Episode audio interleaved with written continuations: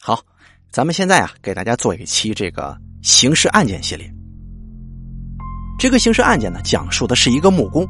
这个木工呢，看照片呢挺老实的，穿着打扮也很普通，也没有那种脸上也没有那种凶戾之气都没有。但是他呢，强奸了二十多个女性，杀死了四个人。哎，这个人渣呀，蹲监狱判死刑了。他的家住在江西乐平市。名叫方火根。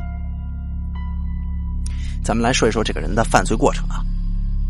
相传呢，他第一次犯事儿的时候是在二零零零年的五月二十三号晚上。当时啊，这个绿宝超市的老板蒋泽才骑着摩托车载着女朋友郝某，在这个登高山脚下的景点游玩呢。这方火根当时就看见他们俩了。他觉得哟，这个郝某长得还不错呀，他当时啊起了这个强奸的心思。于是啊，他走过去把蒋泽才用刀砍倒。那这郝某一看情况不对呀，立马调转头就跑。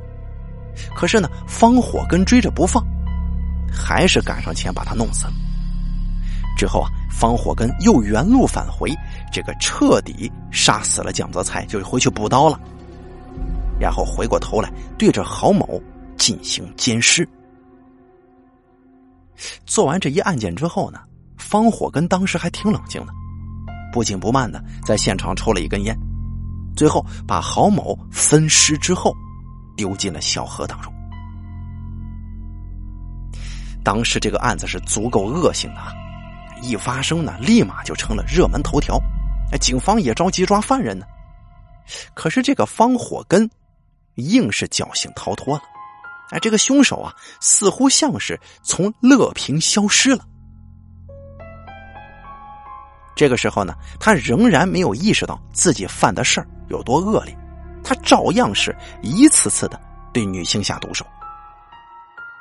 还是在这个乐平市这地方，在二零零四年八月，一个附近村镇的人啊。一个妇女啊，给父母上坟回来，正好啊，在路上的时候就碰到这个游荡的歹徒了。你说一个女流之辈，这力气能比得过男人吗？那跑也跑不过，结果遭袭身亡。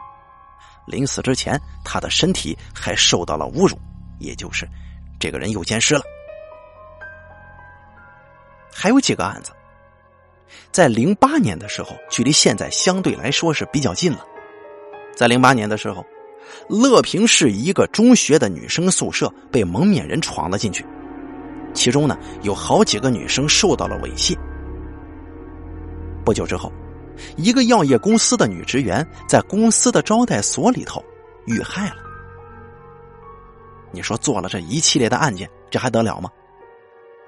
这一系列绑架、强奸、猥亵、杀人案都是一个人干的，那就是方火根。可是呢，当时的警方还没有查出这件事情来。这方火根仍然出没在乐平市市郊的各个中学，寻找下一个受害者。主要是这个方火根呢，他的动手能力跟反侦查能力比较强，所以警方呢一直没有抓到他。他作案手法通常是这样的，就是随身带着绳子、斧头和尖刀。先是从背后慢慢的靠近受害者，然后突然用绳子勒住受害者的脖子，等他昏迷的时候进行强奸猥亵。如果受害者胆敢反抗，就拿着斧头和尖刀把人直接残忍杀害。往往啊，还没有等受害者反应过来的时候就被勒住了。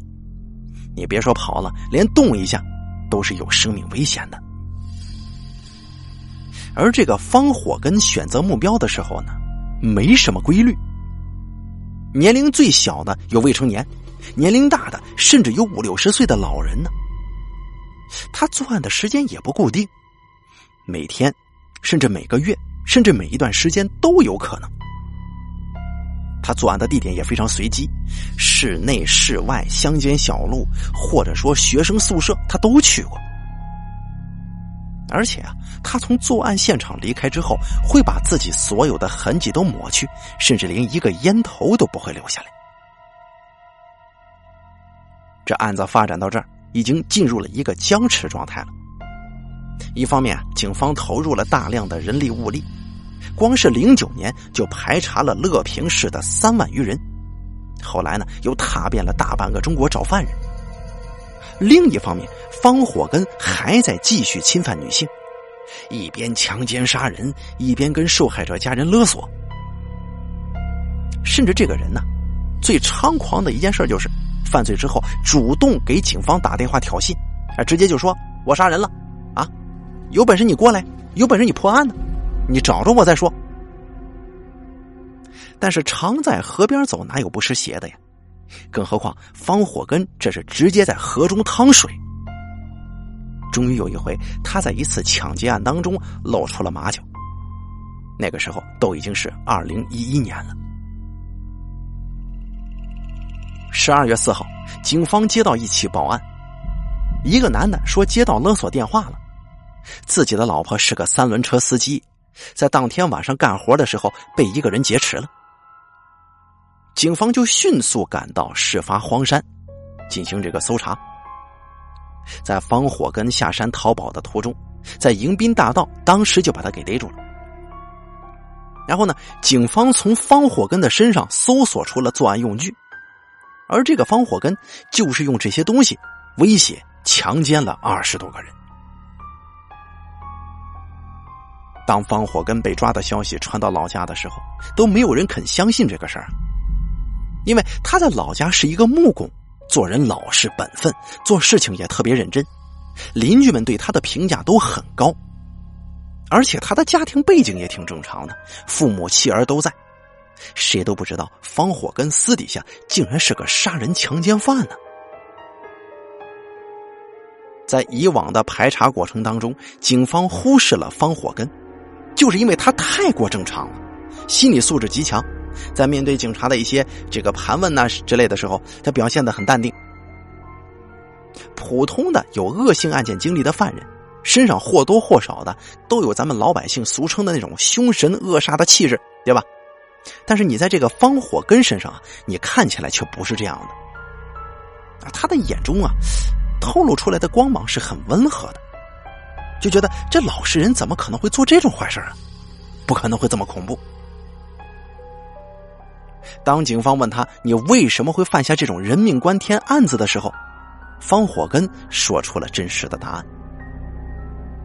在早些年间的时候呢，他拉这个黄包车，成天受人欺负，啊，被一伙人殴打过二十回以上。对于这些事儿，方火根在一开始的时候还能默默忍受，但是后来他总会反复的想起自己被侮辱的经历，就觉得咽不下这口气呀。于是呢，他就准备去仇人家里复仇，但到处呢都找不到他们，他就把这股咽不下来的怒气撒到了陌生女人的身上。然而，当方火根第一次作案得手之后，他的想法就从这个普通的复仇变成了侵害女性，找刺激。而且他说了，女性越反抗，他就觉得越舒服。找不到仇人就拿柔弱的女性开刀，这种人可真的是无耻啊！外表看着老实本分的人，说不定内心当中也会有非常黑暗的一面，因为恶魔跟普通人的转变，往往只有一瞬之间呢。好了，这个方火根的这个案子呢，咱们就说完了。这段故事呢，给人的感觉就是离现在挺近的，也挺吓人。怎么说呢？确确实实是这样的，有很多我相信咱们听众朋友的在身边呢，也经历过一些人。什么人呢？他们虽然不至于说是杀人呐、作奸犯科之类的，但他们呢，就是他们做出来那些事情、说出来那些话，跟他的这个长相啊、这个外貌就不配套啊。我不知道大家能不能理解大凯的意思啊？我觉得大家总会在生活当中遇到过这些人。就是他的，他的长相给咱们的感觉就特老实，哎呦，特本分，三脚踹不出个屁来的那种人。但是在某个时间或者某件事情发生的时候，他的话语或者他的行为让咱们感到特别诧异，就不像是这个人能干出来的事儿。